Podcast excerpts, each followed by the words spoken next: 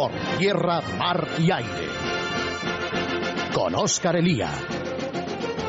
Un programa del Grupo de Estudios Estratégicos.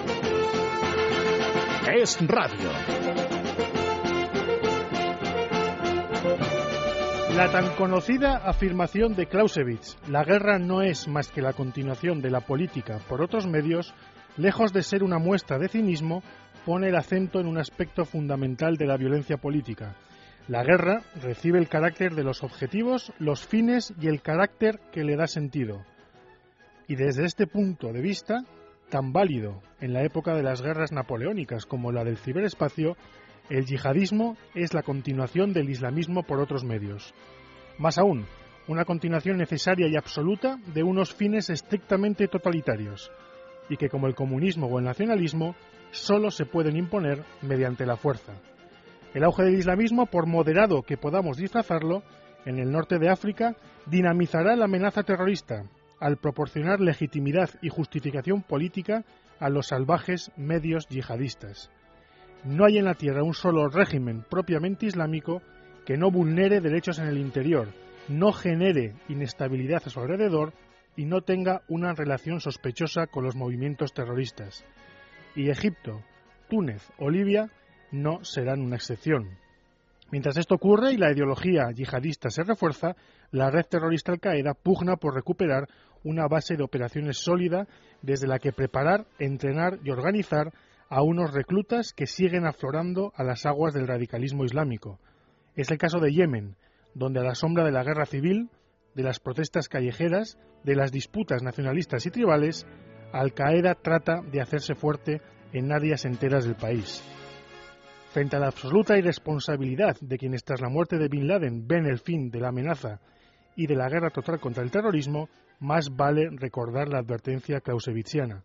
No son los campamentos, los suicidas o las redes de financiación yihadistas lo que alimenta el terrorismo islámico, sino el avance de la ideología que le da sentido. Muy buenas tardes amigos, soy Oscar Elía, somos el GES, esto es Radio y hoy les traemos Haití y terrorismo islámico por tierra, mar y aire. Comenzamos.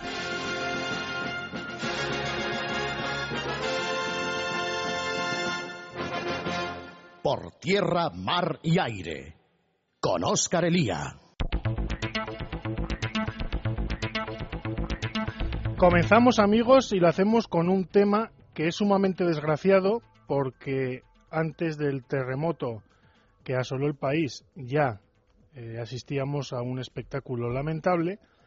Tras el terremoto la cosa no ha mejorado y en buena medida Haití eh, muestra gran parte de las miserias humanas y de las miserias de las organizaciones internacionales. Esta semana el GES dedicaba en Libertad Digital un artículo a la situación en este país y para hablar de esto, porque Haití, como otros muchos países, suele quedar en segundo lugar, eh, en un segundo plano en las noticias, eh, sigue siendo una catástrofe endémica. Y para hablar de ello, les decía, tenemos a una persona que ustedes conocen bien, que es Carlota García. Carlota, lo primero, buenas tardes y bienvenida. Hola, Oscar. Buenas tardes. Eh, Carlota, que conoce bien la situación en aquel país. lo primero, Carlota, que llama la atención es que ya antes del, del famoso terremoto, eh, bueno, es que ya era Haití un caos y Naciones Unidas ya llevaba varias misiones en, en, términos de estabilidad, de, de, afianzar procedimientos democráticos de seguridad, con escasos progresos. Efectivamente, cuando, cuando ese 12 de enero hubo ese terrible terremoto, eh, y después de, que pasara cierto tiempo, ¿no? Yo creo que que hubo que hacer un análisis a ver eh, ese terremoto dónde había ocurrido, ¿no? Y había ocurrido en un país que estaba destrozado y que ha salido de los escombros eh, continuamente una y otra vez. Y además precisamente justo dos años antes del, del terremoto eh, había habido en un espacio de tiempo de, de tres semanas eh, tres, tres, tres tormentas tropicales y un huracán que también habían dejado una situación catastrófica. Y, y entonces en esos dos años como tú bien has dicho, organismos internacionales, ONGs, eh, el mundo entero había intentado recaudar dinero, había intentado eh, que tirar un poco para adelante el país, no había manera y, precisamente además cuando estaba en, en discusión la propia eh, misión de Naciones Unidas, la última, que, se desplegó en 2004 se estaba poniendo en, tela de juicio eh, todos los, los, los, planes para impulsar o para reformar también estaban en tela de juicio y en esa y en esa situación fue cuando cuando ocurrió este este terremoto. Y lo que hemos visto es que han pasado dos años y lo más triste es que seguimos en lo en lo que sería la fase de emergencia. Una fase de emergencia que teóricamente como máximo pues, está, están establecidos como en 18 meses, más o menos. Lo que llamó la atención en su día eh, es la respuesta inmediata al terremoto. Yo creo que todos nuestros oyentes lo recuerdan, como eh, países enteros, organizaciones internacionales, todo el mundo se vuelca en aquel momento con Haití en una, eh, en una actitud tan bien intencionada como en buena medida desordenada y, sin, sin, que se estableciesen los cauces adecuados para una, para una respuesta realmente eficaz. Yo no sé si a ti te llamó la atención eh, esa es, auténtica avalancha de ayuda que llegaba por todos los por todos los medios y que por supuesto como ocurre en estos casos eh, abre la puerta a todo tipo de, de corruptelas y de corrupción efectivamente, y menos mal que en, nada más ocurrió el terremoto, menos mal que Estados Unidos eh, fue en ayuda, en, en, esa primera ayuda, desplegando los marines, haciendo un, gran esfuerzo, intentando, en cierta manera, coordinar, porque para eso los militares eh, saben hacerlo bastante bien y yo creo que menos mal que, llegaron ellos porque ni, ni la ni, ni, ni la Minustah que estaba ahí ni el gobierno ni ni las organizaciones que llevaban allí ya ya tiempo pudieron reaccionar ante ese terremoto.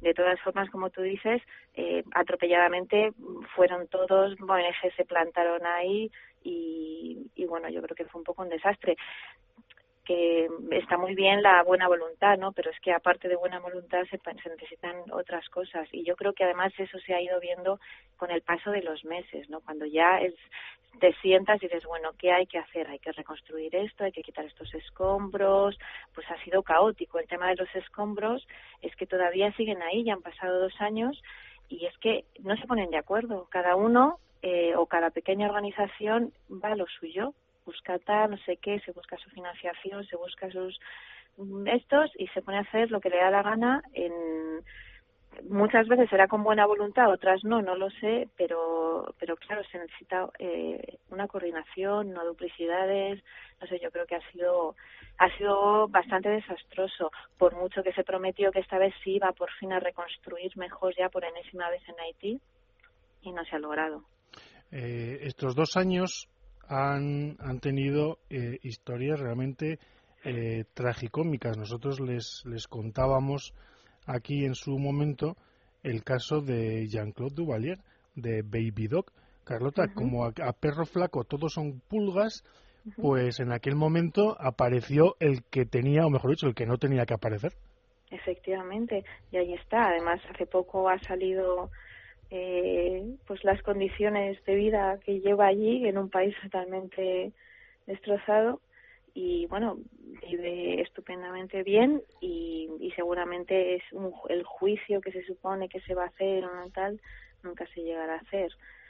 Así que ahí está. Pero pero lo peor de todo es cuando cuando llegó eh, estaban también los que decían es que con Duvalier a pesar de todo se vivía mejor es que la, situación de los de los haitianos, su nivel de vida ha ido eh, cayendo en picado. Eh, ha sido imposible eh, tirar para adelante, ¿no? ¿no? Yo creo que, que ha sido un error tras de otro y, y, una incapacidad total para, para poder para poder hacer las cosas bien, con lo complicado que es, ¿no? Pero y además, eh, yo creo que no, no remarcaremos lo suficiente el hecho de que no será por falta de dinero, porque el dinero eh, se ha movilizado, por lo menos ha salido hacia Haití. Y luego eh, aquí la cuestión es qué parte del dinero se ha quedado en distintas ONGs, qué parte ha llegado a través de esas ONGs o de otras al país y desde luego qué parte se ha dedicado a la reconstrucción de a la reconstrucción que al final estamos hablando eh, de una reconstrucción no ya material de un país, Carlota. Yo creo que lo que tú nos has ido contando a lo largo de, los meses aquí, estamos hablando de una edad de construcción eh, social y cívica. Es decir, no es que no haya infraestructuras o es que no, no haya Estado, es que no hay eh, prácticamente, no hay sociedad. No, efectivamente. Yo creo que eh, se, oye también, pues mm, se dice que los donantes no han llegado a desembolsar todo ese dinero que han comprometido. Efectivamente, eso es verdad, pero vamos, eso ocurre muchísimas veces. Yo creo que en las conferencias, pues se desbordan las expectativas y, estamos en una crisis financiera eh, y ya está. Eh, de todas formas, hay mucho dinero que ha llegado, eh, que ha llegado a través de muchos de muchos canales y, y, y, muchas veces pues a través de, ONGs que ni siquiera se, se han registrado en el mismo país, es decir, que habrán actuado mm, pues o no habrán actuado, ¿no? Y, y luego hay algunas ONGs incluso que, que sí que, que, que, han que, confirman que el dinero que, que tienen que no han llegado a gastarlo todo. O sea, el dinero que ha llegado, que no, se, que no nos quejemos de que no ha habido dinero suficiente, porque es que ni siquiera se ha llegado a gastar.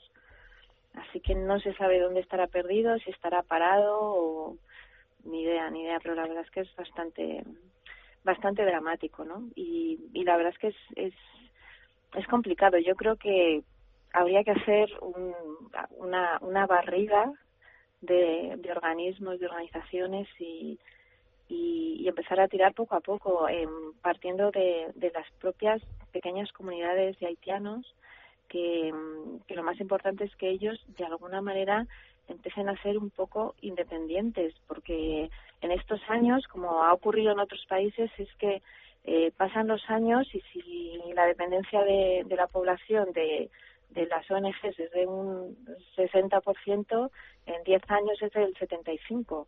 Entonces es que eh, así no se llega a ningún sitio.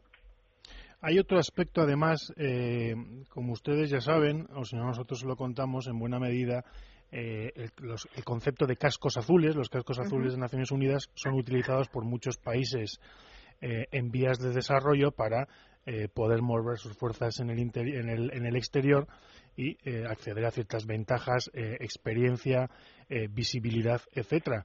eso, eso implica que muchas veces los cascos azules desplazados a muchos países no sean precisamente cascos azules mm, de los mejores ejércitos de la Tierra. Esto se lo comento porque otro de los problemas importantes que nos hemos encontrado en Haití es el hecho de eh, escándalos y problemas sin fin que encima han conseguido que gran parte de la población vea con sospecha los cascos azules. Estamos hablando de casos de violación, el famoso caso del cólera. Eh, esto también es otra de las cosas que faltaban.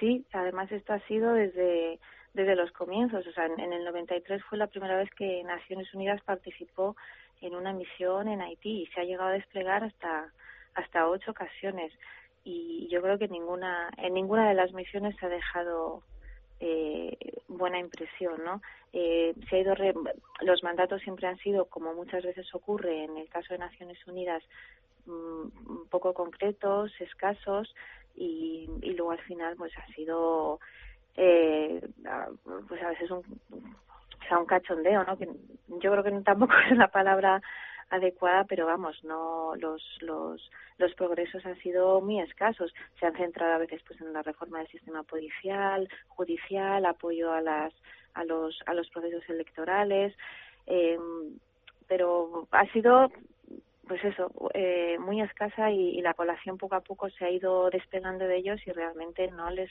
gusta nada. O sea, yo no creo que haya sitio en la Tierra donde haya habido más y más manifestaciones contra Naciones Unidas como es como es Haití. Y, sin embargo ahí siguen. Yo, mm, por un lado, yo creo que porque en, el, en la última misión fue un poco una, una apuesta por, las, por los países latinoamericanos de, mm, eh, de su apoyo a un país del, del continente americano y también, pues, eh, para apoyar la paz y la estabilidad en, en el mundo, ¿no? Es participar en, en Naciones Unidas.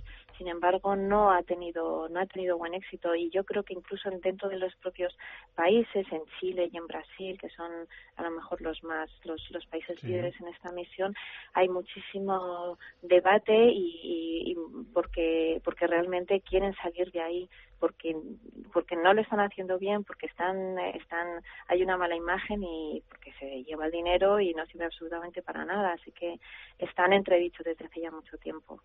Eh, tú has hablado de los problemas a nivel de a nivel de donantes, estamos hablando también de los problemas sobre el terreno.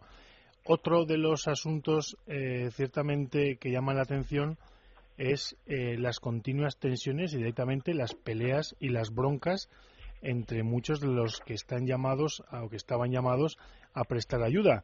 Eh, uno de ellos, y por el que te quiero preguntar yo, es por Bill Clinton, que en su momento eh, aparecía como la gran figura, el gran representante de los Estados Unidos y a fin, y a fin de cuentas de, suscitaba el apoyo de, la, de lo que hemos venido a llamar comunidad internacional, que, que ha desaparecido también.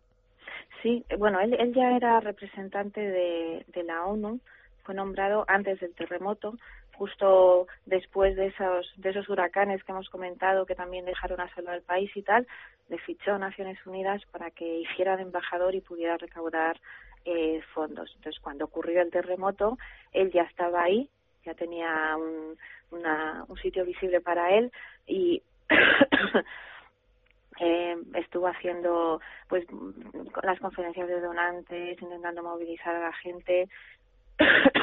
Todo un poco un poco de show me imagino pues también como como pasa siempre no es la manera de llamar la atención al público a la gente para que entregue dinero y tal. Bueno se creó una comisión para eh, reconstruir mejor no que era la frase que él estuvo estuvo diciendo por todo el mundo para para que esta vez ya ya ya por fin el país eh, saliera adelante eh, en una comisión donde formaban parte representantes de los países donantes, de organismos internacionales, en fin, un pupurrí, eh, y en principio también tenían que estar incluidos eh, pues los haitianos, ¿no? representantes de las comunidades haitianas para para, para reconstruir unos planes, se, se hicieron unos planes de 18 meses a 10 años, tal, no sé qué.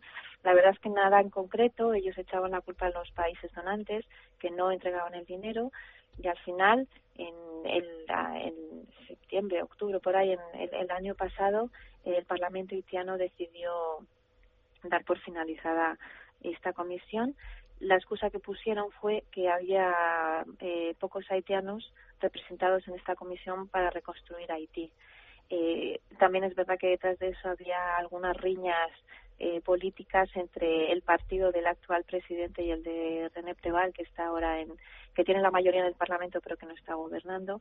En fin, el caso es que al final eh, ha desaparecido y nadie se ha enterado. Es decir, a veces eh, o sea, apenas se ha dicho nada ni del fracaso de, de, de Bill Clinton y de esta comisión porque se puso en sus manos absolutamente todo. Y ahora mismo el papel de la reconstrucción, el todo ese dinero que llega o el poco que llega, eh, no está en manos de nadie. Y ahí está. Yo, desde luego, eh, fíjense ustedes lo que estamos hablando. Estamos hablando de un país que ya antes del terremoto era un agujero negro en términos económicos y, sociales.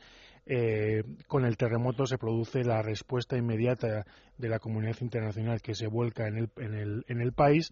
Recuerden ustedes que mucha gente decía, bueno, quizás ahora sea el momento de que Haití dé un salto adelante, pero a partir de ahí hemos visto todo tipo de problemas. Eh, los, eh, algunos hemos comentado, problemas de legitimidad de los cascos azules, problemas del dinero que no llega, problemas del dinero que se distrae, problemas de ONGs que, que hacen el agosto con el dinero eh, que se les entrega para reconstruir el país. Eh, yo no sé si, Carlota, tú conoces un lugar en la Tierra que sea tan problemático en el que se haya metido tanto y tan a fondo Naciones Unidas y en el que haya fracasado tan estrepitosamente como aquí.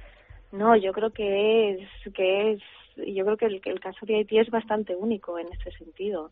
Y además eso es que será todo, o sea, es una, es la mitad de una isla, de unos nueve millones de habitantes, y, y la cantidad de organismos y de y de ONGs y de bueno es la verdad es que es un es, es un caos y es y ha sido un fracaso tras otro además a mí lo que me lo que me llama la atención y lo que de cierta manera me fastidia oír es eh, muchas ONGs y yo creo que la, hay gente con buena voluntad y que realmente es, es, legal y, quiere hacer las cosas bien, pero ves los informes de, de ONGs o, ONGs grandes que han coordinado labores allí eh, haciendo un balance de estos dos años y es que yo he visto dos o informes, no he visto ni una autocrítica lo único que se dice es que no llega el dinero, es que no llega el dinero, no sé qué y tal, ninguna crítica de total falta de coordinación, de falta de personal capacitado. No vale solo con tener buena voluntad,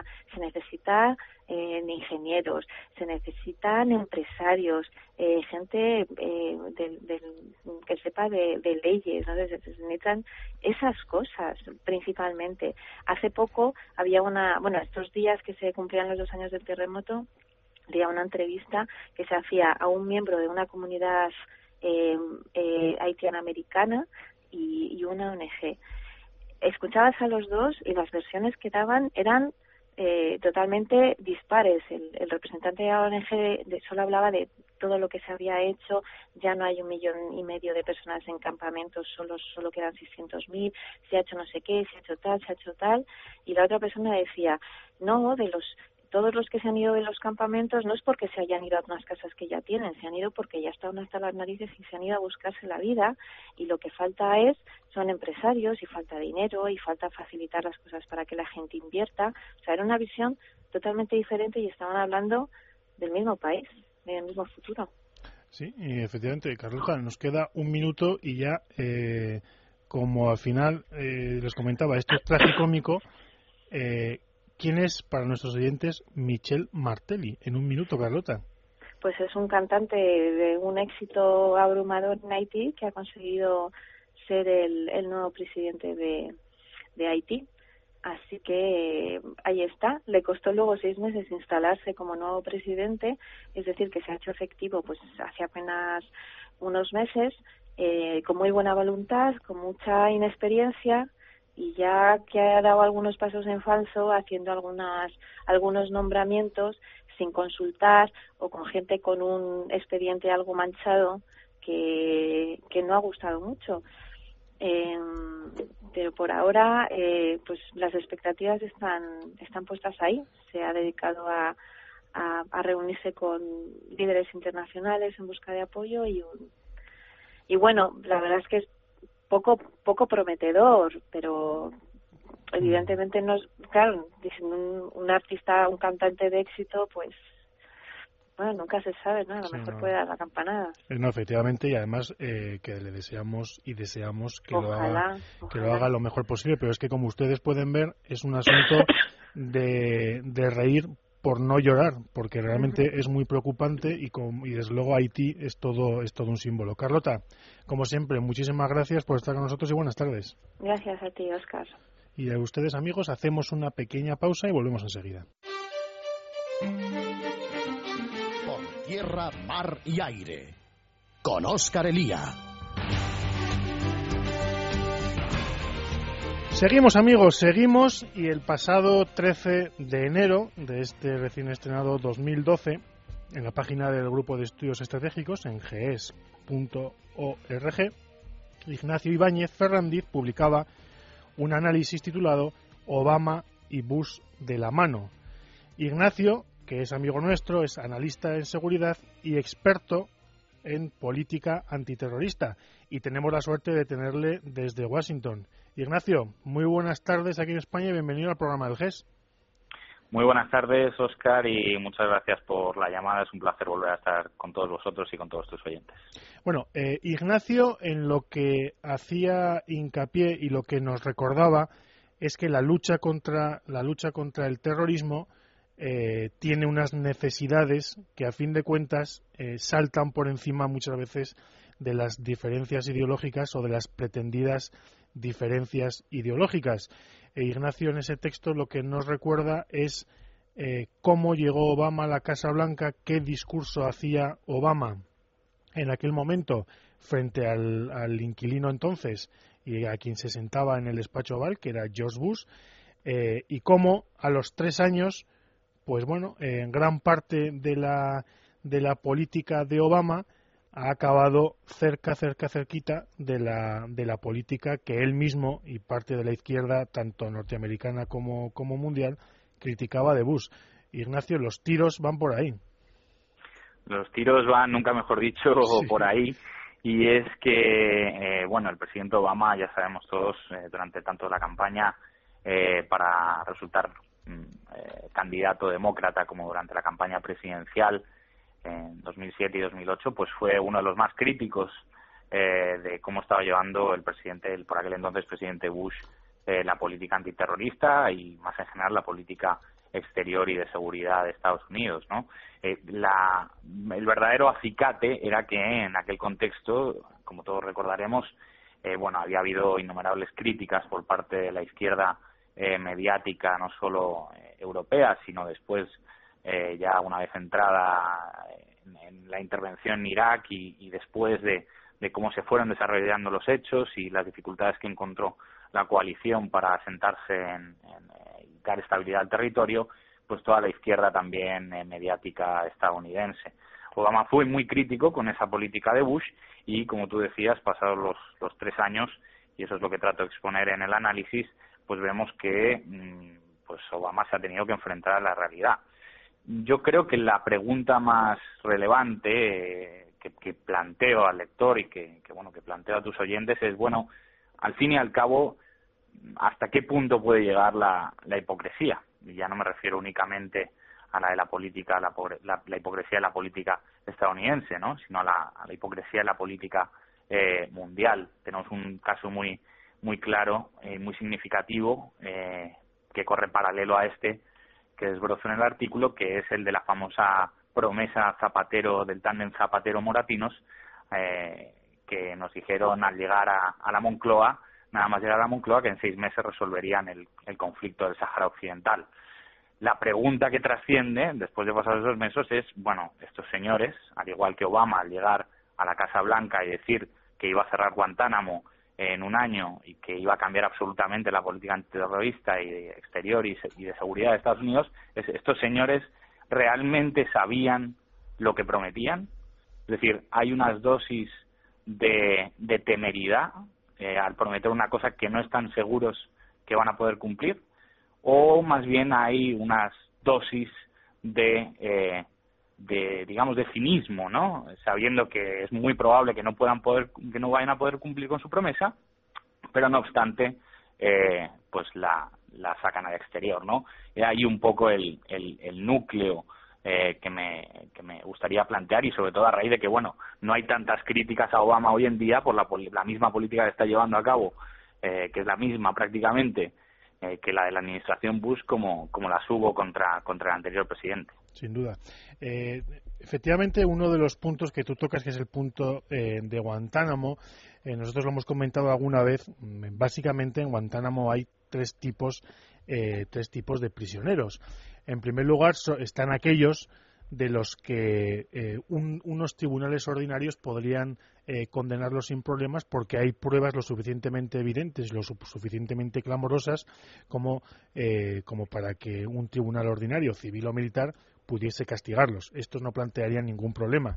En segundo lugar, estamos hablando de otros mm, que son igualmente peligrosos, que han sido cazados en campos de entrenamiento de Al Qaeda y contra los que no hay pruebas suficientes para que un tribunal eh, los pudiese condenar, entre otras cosas porque las pruebas han sido eh, logradas mediante métodos de inteligencia, mediante eh, espionaje, mediante un tipo de pruebas que un tribunal los, los, las desestimaría y estos, estos tipos saldrían a la calle. Aún habría un, tercer, un tercer tipo de unos que en teoría serían menos peligrosos eh, que los anteriores y los que eh, obtendrían condenas más o menos leves que podrían ir saliendo en el caso de ser juzgados en un eh, tribunal ordinario. El problema es que efectivamente estamos hablando de presos. a Guantánamo no van los pastores de cabras afganos, como muchas veces eh, parece que se supone en los medios de comunicación. Eh, los que están en Guantánamo son, sin ninguna duda, terroristas y son, sin ninguna duda, eh, militantes de Al-Qaeda que han sido cazados en campos de entrenamiento, pero contra los que no se tienen suficientes pruebas. Ignacio, tú das una cifra en el en tu análisis y es que de los que han ido saliendo por distintas circunstancias, porque no se consideraban peligrosos o por eh, las razones que sean, un 25% han reincidido. Yo no sé si estás de acuerdo con este em, plano general que hago de, los prisioneros de Guantánamo y, en segundo lugar, que el 25% de los liberados hayan delinquido es una cifra bastante elevada. Sí, totalmente. Y bueno, estoy, estoy de acuerdo con tu, con tu categorización. Yo incluso añadiría un, cuarto tipo. Ese cuarto tipo sería el que, bueno, pues eh, es evidente que en, este tipo de, de operaciones antiterroristas, en este tipo de contexto, también se cometen errores. El cuarto tipo radicaría en aquellos que fueron detenidos y que han sido liberados porque mm, no solo es que no haya pruebas, sino que todo parece indicar que incluso haya podido haber fallas al haber sido al haber sido detenidos con lo cual ello implicaría una serie de responsabilidades evidentemente para el eh, estado que haya eh, detenido a estas personas y que luego lo haya transferido a los Estados Unidos o para el mismo la misma administración de, de o los servicios o las agencias de Estados Unidos que han tenido algo que ver con ello, ¿no? Pero las tres las tres categorías principales que tú has indicado estoy plenamente de acuerdo. De ese esa, esa cuarta parte de los detenidos de Guantánamo eh, aproximadamente unos 150 de, de 600 aproximadamente, eh, en, realidad lo que se cree, y esto eh, está, la fuente es la Agencia de Inteligencia del Departamento de Defensa de los Estados Unidos, eh, eh, esa, esa cuarta parte son los de mayor riesgo, es decir, los que todavía no han sido liberados porque, bueno, pues se cree que eh, realmente han pasado una serie, lo que llaman allí el Guantánamo Review Task Force, es una serie, es una serie de pruebas, de análisis de las pruebas, con una comisión mixta que analiza un poco los casos de cada uno de los de los eh, ingresados en, el centro de detención, eh, evidentemente encabezada por el, eh, el, mayor jerarca militar de, de, la prisión de Guantánamo, que bueno analizan caso por caso. Esto, de, esto, de estos 150, evidentemente son los de más riesgo. De los que han sido liberados o trasladados a otros países. ¿Qué ha pasado con esos? Eso es un poco lo que, lo que más nos inquieta, ¿no? Los datos que más nos inquietan. Porque según esta agencia de inteligencia del Departamento de Defensa, hay grandes sospechas, grandes sospechas de que una parte muy sustancial haya podido eh, incurrir en actividades eh, terroristas o, eh, o de complicidad con el, con el terrorismo, es decir, hayan vuelto a Afganistán o hayan, eh, se hayan trasladado a Irak o incluso a Yemen o a Somalia y hayan podido enlazar con algún tipo de eh, actividad terrorista. Evidentemente estos, estos liberados, y por llamarlos de alguna manera, no han vuelto a ser apresados, algunos se creen que incluso han muerto en atentados suicidas terroristas, pero sí que todos los datos de inteligencia parecen indicar que ha habido una, una cierta reincidencia. Evidentemente esto es preocupante no solo por el hecho de que hayan sido liberados porque no se les ha podido procesar, porque, como tú decías, ha habido un impedimento a nivel procesal, las pruebas que se podían haber presentado no, no podían ser admitidas en un tribunal civil y quedaban dudas sobre si pudieran haber sido admitidas en, en los tribunales eh, militares que la administración Bush y ahora, curiosamente, la administración Obama en marzo de 2011 eh, eh, han implantado y reimplantado eh, respectivamente.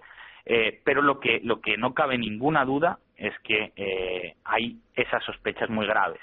Si esos 50, 150, perdón, que aún, eh, 171 que aún quedan por liberar de la prisión de Guantánamo, son los de, los de mayor riesgo, parece que las presiones que se están viviendo para que la administración Obama cierre la cárcel mm, carecen de una base lógica fundamental, que si son los de más riesgo, tenemos grandes sospechas además de los que hemos liberado que eran de mayor riesgo, han vuelto a reincidir, ¿cuál sería la base lógica para ahora liberar a esos que son de aún mayor riesgo?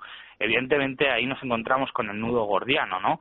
No los podemos dejar eh, detenidos indefinidamente, eh, pero tampoco podemos liberarlos. Eh, ¿Qué hacemos? Como decía, Obama ha, reinstaurado esas comisiones militares para ver si algunos de esos casos pueden ser solucionados sin miedo a, a, que haya un efecto grande en la seguridad pública de sus ciudadanos pero también otros otros de esos 161 que quedan hoy presos pretendían o hay un movimiento de presión, sobre todo proveniente de la izquierda mediática de Estados Unidos, para que sean eh, juzgados ante tribunales civiles en el territorio norteamericano. Bien, esto mm, eh, está en base a una decisión del Tribunal Supremo de los Estados Unidos, pero es que no solo congresistas y senadores de los Estados Unidos se han opuesto a estas medidas.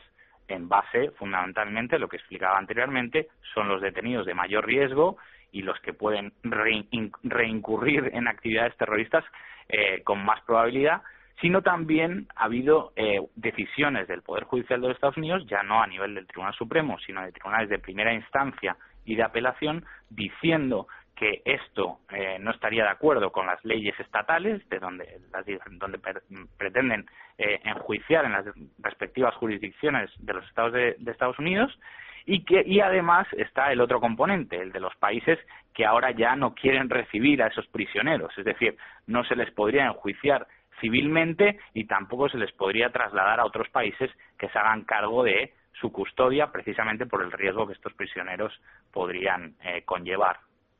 Claro, al final estamos hablando, yo creo que tú lo has explicado eh, como siempre de maravilla, bueno, de que Guantánamo era un mal necesario. Yo recuerdo que, que George Bush en sus memorias eh, lo comentaba, bueno, era un mal necesario, no se podía hacer otra cosa, pese a que ellos miraron todo tipo de posibilidades para, para tratar a estos prisioneros, y he aquí que para Obama eh, sigue siendo un mal necesario. Y por eso es lo que tú comentabas con, en el título del análisis, Obama y Bush de la mano, porque es que en Guantánamo eh, la política de Obama se asemeja a la política de Bush.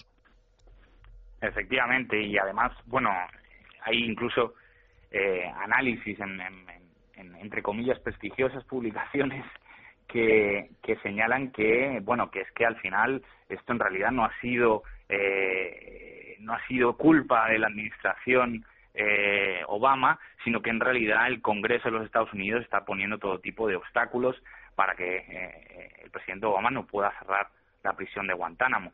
Esto es mm, cierto, pero hasta, hasta un cierto punto, valga la redundancia, porque en realidad, y ahí es donde va el meollo de la cuestión, si Obama sabía los obstáculos administrativos, jurídicos, internacionales, de inteligencia que podía haber, ¿por qué prometió lo que prometió? Porque hizo una promesa que no ha podido cumplir.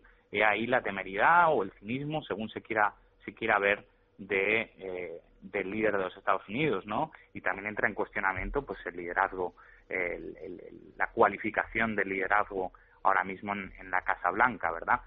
Yo creo que una de las cosas más importantes, como tú bien decías, es que mm, Obama ha tenido que enfrentarse a la realidad.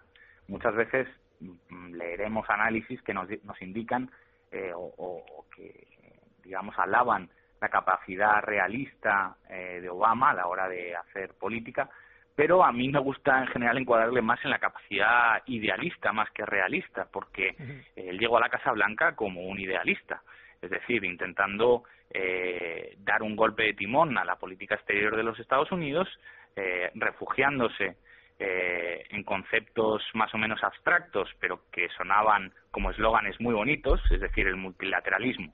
Volvamos a la ONU, volvamos a ser parte de la comunidad internacional, recuperemos la imagen perdida de los Estados Unidos y al mismo tiempo haciendo crítica de lo que se suponía que era una política unilateralista que había llevado a cabo la administración eh, Bush.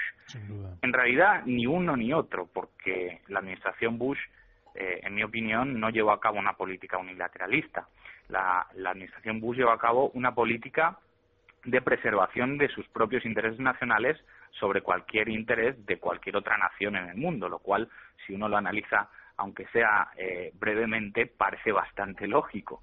Y aún más, no es unilateralista o no fue unilateralista porque incluso en los momentos de más tensión, es decir, justo cuando eh, la ONU pues se plantó, el Consejo de Seguridad de la ONU se plantó y no quiso emitir una nueva resolución que avalara la intervención en Irak, eh, la administración Bush hizo todos los esfuerzos diplomáticos posibles porque eh, una cantidad de países estuvieran a su lado a la hora de intervenir, unos 40 si, si no recuerdo mal.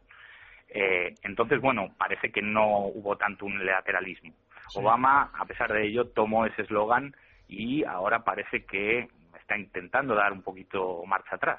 Sí, nosotros hemos recordado al respecto y lo recordamos a propósito de la guerra de Libia como en términos eh, de suma de países, la guerra de Libia concitó en su momento la mitad de que apoyos que la guerra contra, contra Irak, que lo que son algo así como 32 eh, países detrás de la guerra de Irak frente a 17 detrás de la guerra de Libia. Pero efectivamente, tú hablas de dos aspectos. En primer lugar, el que hemos comentado de Guantánamo. En segundo lugar, este que introduces ahora del multilateralismo. Ese cambio de rumbo, en buena medida, eh, bueno, es que Obama se presentó a las elecciones como el antibus, ganó las elecciones como, eh, como el antibus, continuó de presidente pues, durante eh, mucho tiempo como el antibus y ahora eh, yo no sé si cara a la campaña electoral volverá a sacar el mismo, el mismo recurso y no sé si le colará, pero efectivamente el cambio de rumbo, tú citas en, el, en, el, en, el, en tu análisis, nosotros lo hemos hecho también muchas otras veces, bueno, es que tanto con Irán como con China, como con Rusia, el cambio de, eh, de actitud de Obama es evidente, eh, con los malos, entre comillas, y también con los buenos, porque ustedes recordarán lo que hemos hablado de, Israel, pero eh, dentro de, este, de esta diplomacia multilateral y supuestamente amable eh, se esconde el, el, empleo enorme del bilateralismo y de el unilateralismo. Y tú citas el caso por ejemplo de las operaciones en Pakistán aunque hay otros países pero el caso de Pakistán y la operación eh, de Bin Laden con los norteamericanos entrando a por él a espaldas del, del gobierno pakistaní es lo suficientemente significativa, Ignacio. Totalmente, Oscar. Eh, eh, en realidad, uno puede adoptar eh, una posición de juicio de valor o sustantivo acerca de la legalidad, la moralidad o los condicionantes que existen en el derecho internacional, el derecho internacional de los derechos humanos, humanitario, etcétera, sobre eh, lo que estamos hablando, si las políticas incluso en la parte filosófico-jurídica son eh, moralmente aceptables, etcétera.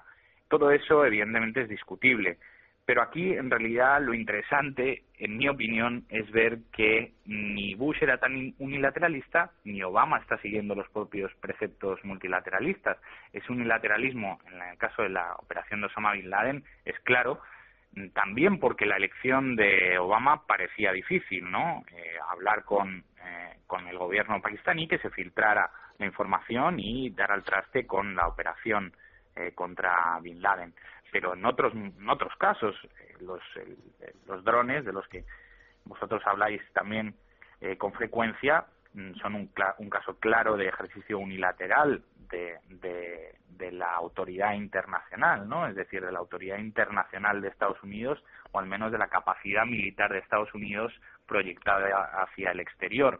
Y los drones no solo en Pakistán, también en Somalia o en Yemen.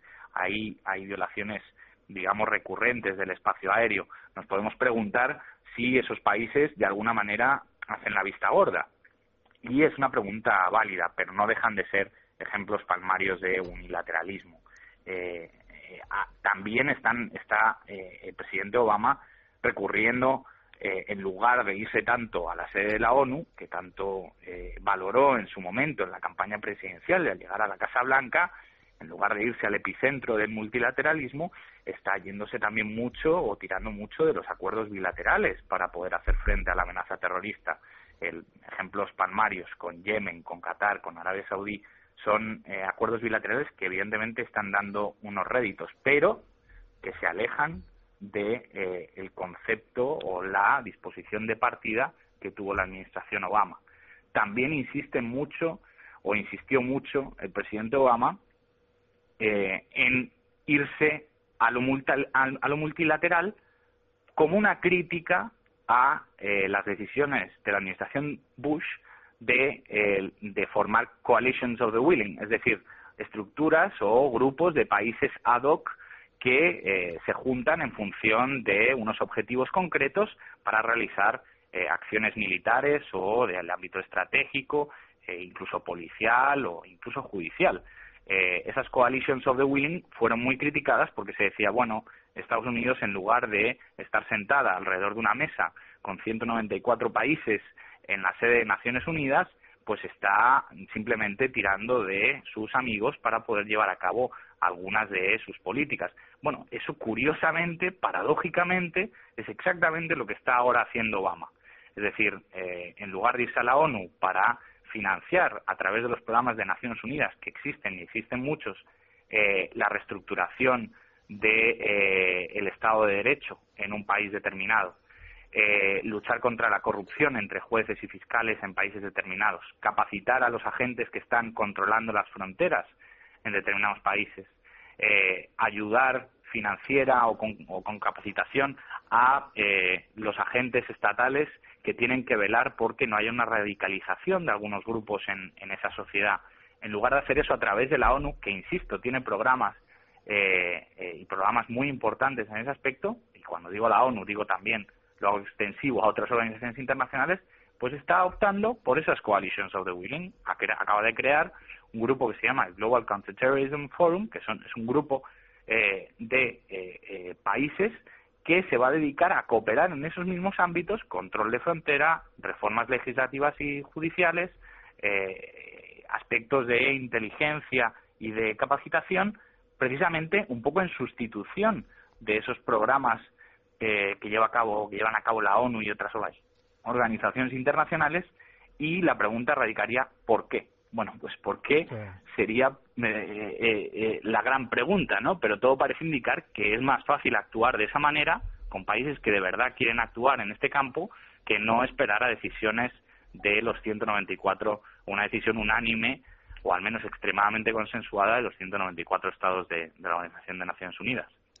Pues Ignacio, yo creo que ha quedado bastante claro. Yo remito a nuestros oyentes a tu texto Obama y Bush de la mano del 13 de enero de 2012, donde hablas de todos estos temas y al final de un asunto que es de sentido común porque eh, la estrategia funciona, es mejorable, lo comentas tú también en, en, en, tu análisis como en todos, porque siempre hay medidas antiterroristas a tomar, pero cuando una cosa funciona es absurdo y es suicida cambiarla.